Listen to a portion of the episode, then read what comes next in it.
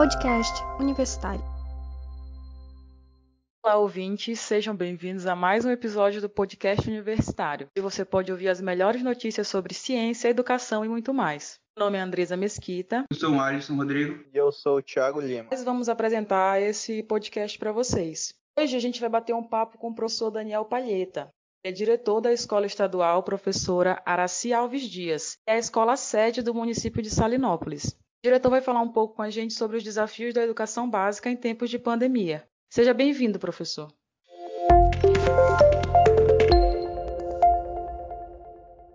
Daniel Palheta é historiador, possui pós-graduação em História, Cultura Africana e Afro-Brasileira pela Universidade Federal do Pará, bem como fez pós-graduação em Gestão Educacional pela Instituição de Ensino Unicesumar. Além disso, é mestre em Currículo e Gestão da Universidade Básica pela UFPA e, atualmente, é diretor da Escola Estadual Professor Araci Alves Dias. Hoje a gente está falando aqui com Daniel Palheta, diretor da Escola Araci Alves Dias, falar sobre os desafios enfrentados na educação no período de pandemia entender as dificuldades que a rede educacional vem passando.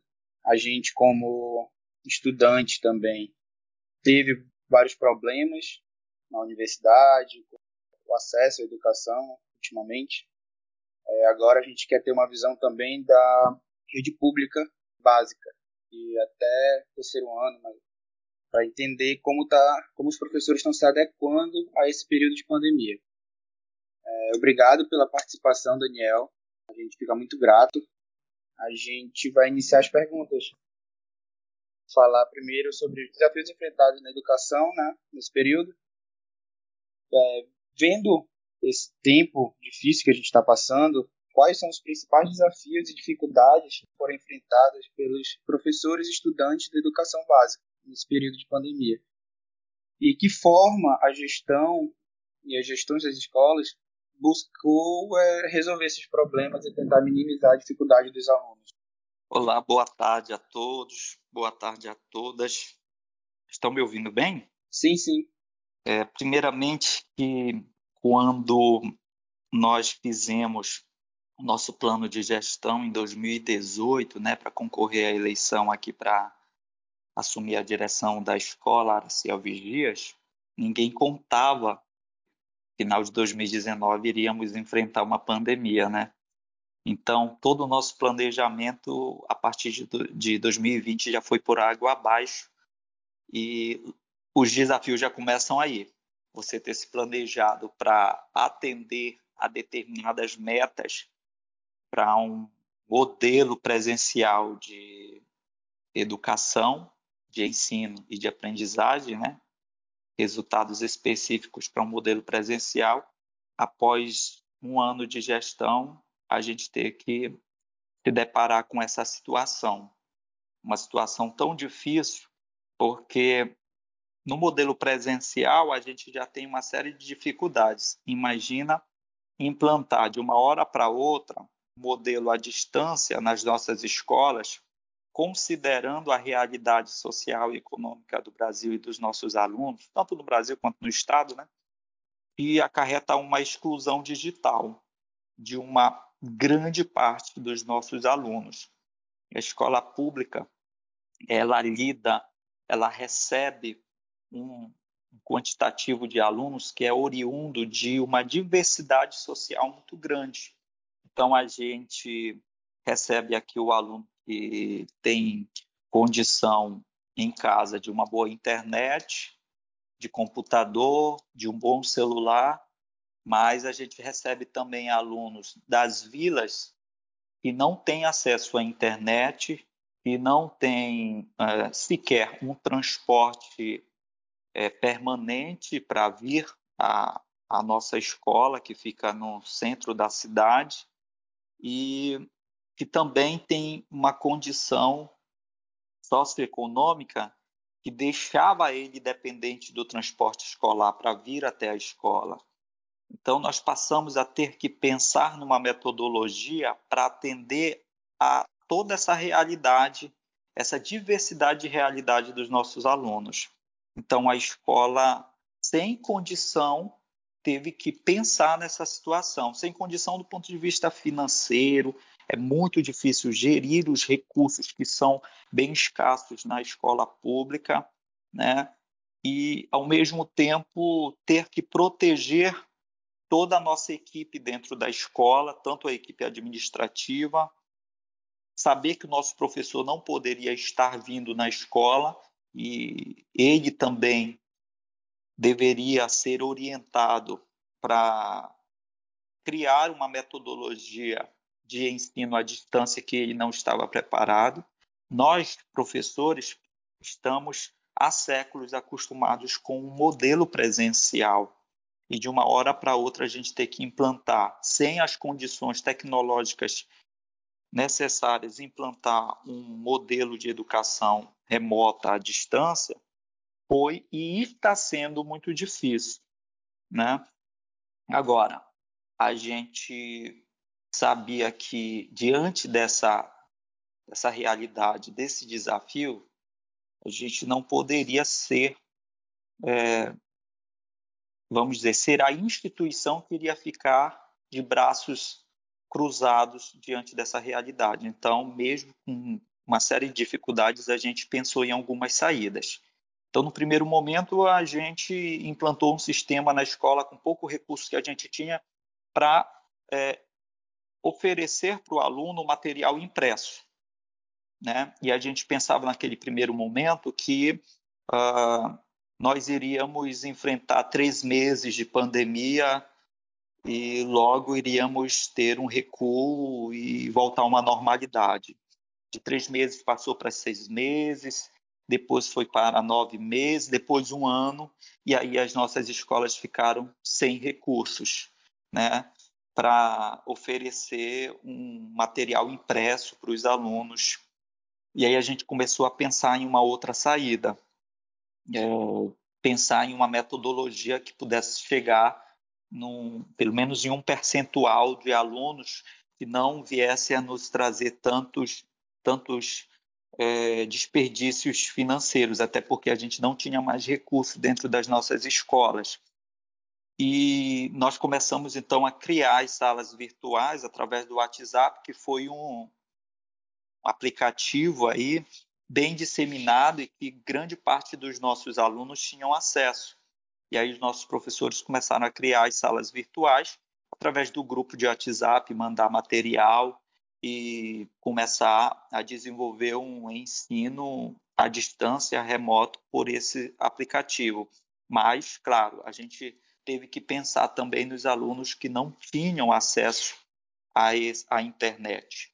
Aí nós mantivemos esses alunos através de uma atividade impressa ou através de livros didáticos que a gente ainda tinha na escola. O que a gente sabia que naquele momento e hoje é, nós não poderíamos e não podemos deixar de fornecer ensino para o nosso aluno.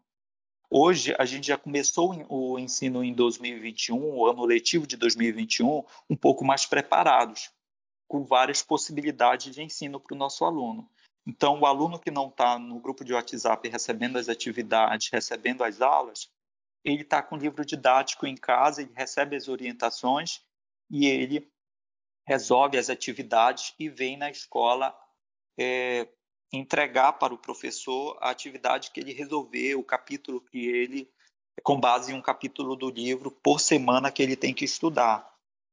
Alguns professores mandam material é, é, em formato PDF para a gente e a gente faz chegar até esse aluno também, material extra, ou mandando para algum mais alguns estabelecimentos que o aluno pode ir lá e mandar imprimir esse, esse material, ou é, o aluno pode vir até a escola, é, obedecendo todos os, os, protocolos de proteção, é, e solicitar esse material mesmo através de, de um dispositivo de armazenamento de dados, que pode ser um pendrive. Tá? Então, a gente tem pensado nesse momento em fornecer o ensino para o aluno. Agora, claro, a gente sabe tanto quanto os alunos e os pais que esse ensino à distância por essa dificuldade de nós termos é, uma manutenção de um aplicativo que chegue até o nosso aluno de forma a possibilitar ele um ensino e uma aula é, instantânea, é, faz com que o ensino não seja tão eficaz. Mas o que a gente tem feito é não ficar de braços cruzados, né? porque a gente pode usar, em alguns casos, o, o Meet, né, que é um aplicativo que dá para você ministrar aulas, mas grande parte dos nossos alunos tem dificuldade de manter a internet, tanto aqueles que moram em áreas mais afastadas da cidade, quanto aqueles que moram mesmo dentro da cidade, às vezes não tem condição de todo todo dia pela pelo horário, pelo turno dele, estar tá colocando ali uma internet né, de dados móveis.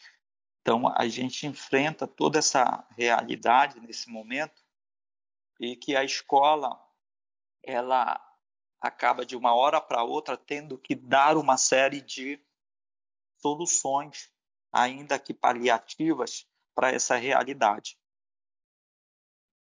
Esse é um ponto muito importante, né, professor? Porque a escola está atenta, né, a toda essa dificuldade dos alunos e tem essa, essa diferenciação social entre grupos de alunos, né, que têm o acesso e que não têm o acesso. Aí, uma das coisas que a gente queria que o senhor estrinchasse um pouco é justamente isso que você está falando agora, se eu focar um pouquinho, nas questões de quais são as metodologias e as ferramentas que estão sendo usadas mesmo na escola, na questão da projeto de educação básica, para poder adequar esse ensino-aprendizagem nesse ano de pandemia que a gente está enfrentando. Ok. Então, assim, eu mencionei três especificamente que a gente tem utilizado nesse momento, pensando nessa diversidade aí dos nossos alunos. Através do WhatsApp, a gente chega de forma mais fácil. Como que o aluno tem a aula pelo WhatsApp? Ele, é, é o professor, ele entra naquele horário específico da aula dele, ele fica online no grupo, manda o material e consegue fazer o ensino dele ali é, mandando material ou em PDF, vídeos ou áudios, e ao mesmo tempo ele solicita as atividades resolvidas para o aluno e o aluno manda no grupo mesmo para ele. Normalmente o aluno resolve no próprio caderno em casa, bate a foto e manda para o professor. Né? E ele tem o horário de aula como se ele tivesse presencial mesmo. Ele entra naquele horário, cada professor tem o seu horário de entrar no seu turno naquela turma. Cada é, turma tem o seu, o seu grupo. O aluno que não está ali naquele, é, naquele grupo, não tem acesso ao WhatsApp, ele tem que ser acompanhado pela coordenação pedagógica, porque o professor manda um, um material específico para esse aluno que não está no grupo e esse aluno tem que vir na escola semanalmente buscar e ele tem uma semana para resolver todas aquelas atividades daquela semana e na outra semana entrar na escola. Professor? E sim. Desculpe interromper. Uh, nesse nesse modelo de uh, de aula pelo WhatsApp, mesmo com as dificuldades, vocês acham que está tendo uma fidelização como eu coloquei, a gente está cada vez mais dependente dos pais. Então, a gente precisou, nesse momento, entender que é, os pais passam a ser os nossos olhos e o nosso grande, já era, mas o nosso grande parceiro, ou os nossos grandes parceiros próximo dos alunos. Então, alguns pais são muito presentes na escola e quanto mais presente o pai é na escola, mais o resultado é positivo. Quando eu falo assim na escola, é o pai que está nos, nos, seus grupos conversando com a gente, porque a gente tem um gru grupo de pais de, por, por turno. Não só eu acompanho esses pais, mas eu tenho uma coordenadora pedagógica em cada turno. E a gente vive em diálogo constante, pedindo para que esses pais cobrem os alunos. Agora, nós temos uma outra realidade. Alunos que fazem uh, as atividades é, impressa e que vêm na escola entregar, muitos, em muitos casos, são os pais que vêm com eles. Então a gente percebe esse acompanhamento dos pais, onde tem pais presentes onde tem pais acompanhando, o resultado é muito melhor, muito mais positivo. Onde o pai é ausente, e aí isso perpassa por uma questão de estruturação, estruturação familiar, no Brasil é, é, é corriqueiro, é, o ensino é mais complicado, mais difícil. É, agora, como que a gente tem feito a busca ativa desses alunos, ou seja, o aluno que não está presente nas atividades?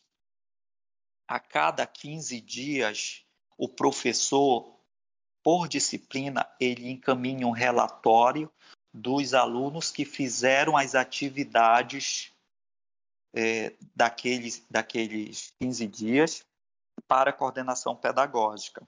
A coordenação pedagógica, a cada 15 dias, me passa um levantamento dos alunos que estão ausentes das atividades naquele período.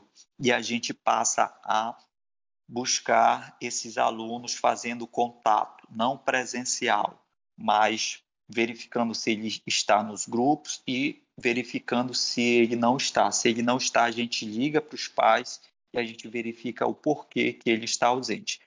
Aí vem uma série de justificativas que a gente vai fazendo as ocorrências e vai explicando, é, elencando essas justificativas. É a questão do aluno, às vezes, ou estar tá doente, ou não ter acesso à internet, ou morar muito distante, ou é, estar viajando, uma série de justificativas. Mas a gente faz a busca ativa do aluno a cada 15 dias, quando chega o relatório do professor. A gente só consegue mesmo verificar se o aluno está ausente das atividades quando chega o relatório do professor. Tá? Que antes estava sendo no primeiro bimestre a cada 15 dias. Agora a SEDUC ela liberou que esse relatório seja a cada, é, a cada bimestre. Então, no final de cada bimestre, a gente tem um relatório do aluno que está participando ou não e a gente faz a busca ativa. É, busca ativa é ir em busca desse aluno de algum jeito para tentar trazer ele de volta. Entenderam? Sim, professor. Eu posso colocar uma outra realidade aqui rapidinho? Pode sim. Antes da pode. próxima pergunta. Fique à vontade, professor. Nós fazemos um trabalho aqui que a gente chama de é, a escola Araci Alves Dias, ela é escola sede. Então, sempre que não há direção em uma determinada escola da rede estadual, quem passa a responder é a escola sede. Inclusive de fazer um acompanhamento nas, nas escolas que não têm coordenação pedagógica, essa coisa toda. Então, além da gente gerir uma escola, a gente acaba sendo responsável por quase um campo principalmente nas escolas que não têm direção. Eu atendo uma escola e eu digo que eu sou responsável dela também lá no Cuiarana. A escola Eurides Brito, uma escola de sexto ao nono ano, e lá nós temos um, uma realidade diferente, porque se você, para quem conhece o Cuiarana, se você for lá, você vê uma vila muito bem organizada no centro, mas ela tem outras vilas ligadas a ela. Então, a internet não chega lá. Até o serviço de reprodução de xerox não dá para fazer na escola pelas condições financeiras das nossas escolas.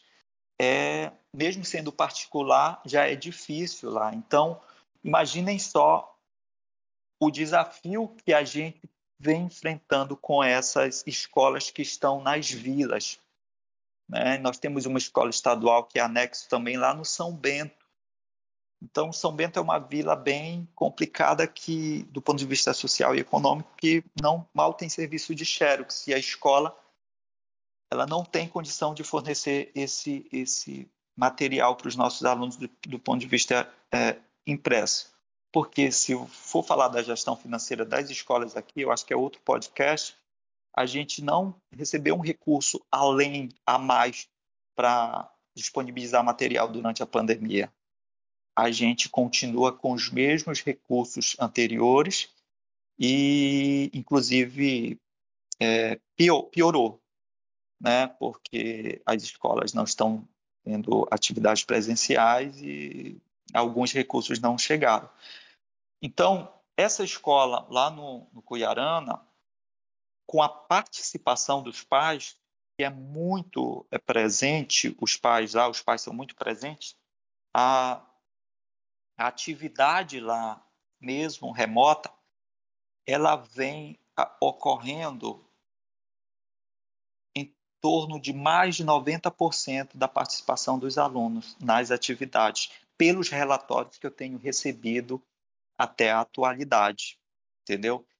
Então, assim, o que eu estou tentando colocar é que, mesmo diante das dificuldades, a escola vem tentando fazer um trabalho que não seja 100% eficaz, mas ela vem tentando desenvolver uma atividade, um trabalho, um fornecimento de estudo para os alunos e mesmo com todas as dificuldades, a gente, em certos casos, vem alcançando um percentual muito grande de alunos. Pegar uma escola de vila e alcançar 90% de participação de aluno nos, nas atividades remotas, é, impressas, é, é, um assim é um, é um indicativo, um indicador para a gente é muito positivo. Com certeza, com certeza. Professor, boa tarde. Meu nome é Tiago. Vou fazer uma pergunta agora sobre evasão escolar. A gente está falando sobre é, as dificuldades né, de manter os alunos é, regulares na escola. Sim.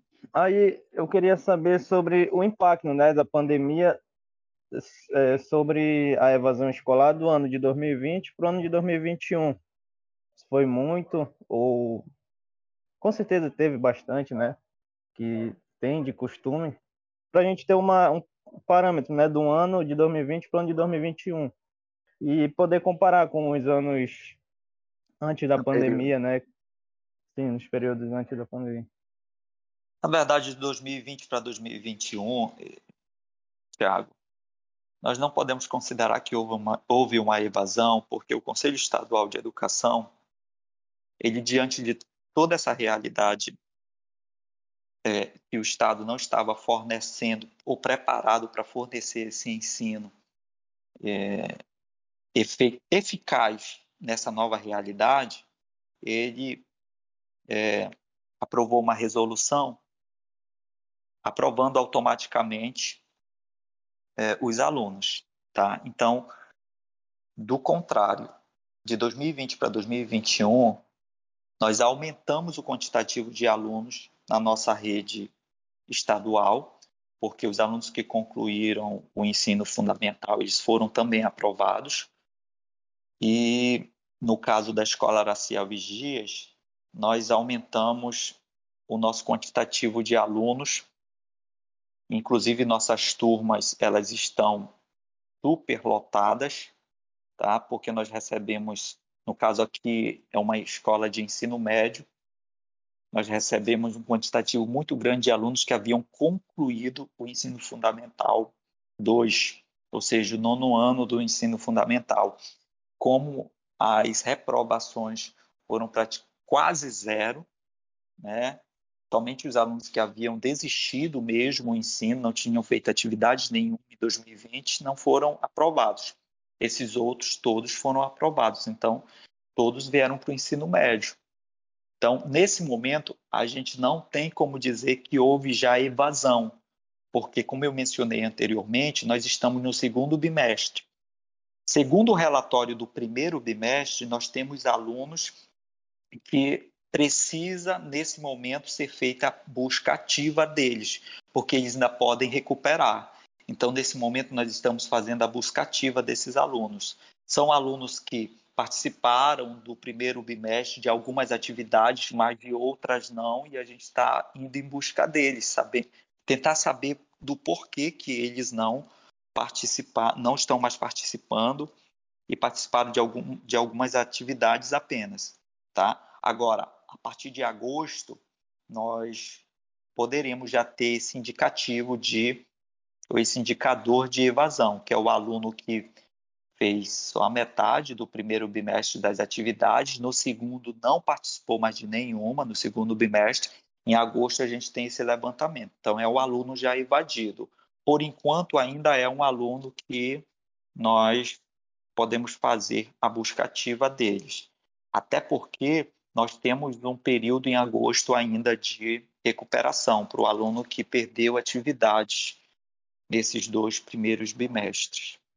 A gente tem feito um esforço é, para que nesse momento a, o aluno ele não desista, tá? E a gente tem tentado de toda forma chegar até eles. É, dentro das nossas condições. Mas nesse momento não dá para dizer que a gente tenha um aluno que já esteja totalmente com o ensino, é, vamos dizer, seja um aluno desistente. O aluno desistente é o aluno evadido, né? Deu para responder? Deu, obrigado. Professor? Sim. É a Andresa aqui falando agora. Andresa. Eu estava ouvindo as suas respostas e eu fiquei intrigada com algumas situações. É, principalmente essa parte de a aprovação, da autoaprovação né, dos alunos. Como fica, como funciona isso na prática realmente? Porque a gente ouve falar, aqui eu ouço falar de ah, a gente vai, a gente está sendo aprovado, está tudo fácil. Aí entra a uhum. questão de incentivar esse aluno a realmente aprender, porque é muito complicado é, presencialmente manter essa atenção do aluno, essa vontade de aprender que aquilo vai servir realmente para ele. E ainda mais com essa questão da autoaprovação que teve ano passado. Eu não sei se ela tá, ainda está ativa esse ano. É, como é que está sendo essa parte? Ontem eu divulguei na nossa página um, um vídeo deixando bem claro isso. Em 2020, houve a resolução do Conselho Estadual de Educação para o ano letivo de 2020. Então, aquilo ali não vale mais. Houve uma resolução para aprovação dos alunos mediante a assiduidade de 75% nas atividades é, remotas. Tá? Então, essa resolução ela amparou muitos dos alunos. A SEDUC, por ela não ter oferecido de forma eficaz o ensino, ela não podia, então, reprovar. E aí ela acabou aprovando todos os alunos, tá? Então, se você não fornece um, um ensino eficaz, você não pode cobrar que o aluno tenha participado de uma coisa que não foi ofertada. Então, com base na resolução, a SEDUC pegou e aprovou. Mas para 2021, a SEDUC ela iniciou um modelo de ensino muito mais organizado. Não, vamos dizer, o, o que seria mesmo o ensino perfeito, mas pelo menos com mais regras. Então, a partir de agora, é obrigatório que o aluno participe das atividades. Tá? E aí, esse aluno ele é avaliado nessas atividades. Essas atividades elas continuam sendo é, avaliadas com uma nota o aluno, a cada bimestre, ele faz um quantitativo de atividades na disciplina, que vale em nota, que valem nota, e que a cada bimestre, no caso, pelo nosso sistema ponderado, ele tem é um valor de avaliação 10. Nós queremos agradecer a presença do professor Daniel nesse episódio, então, muito obrigado, professor Daniel, pela sua presença aqui no nosso podcast.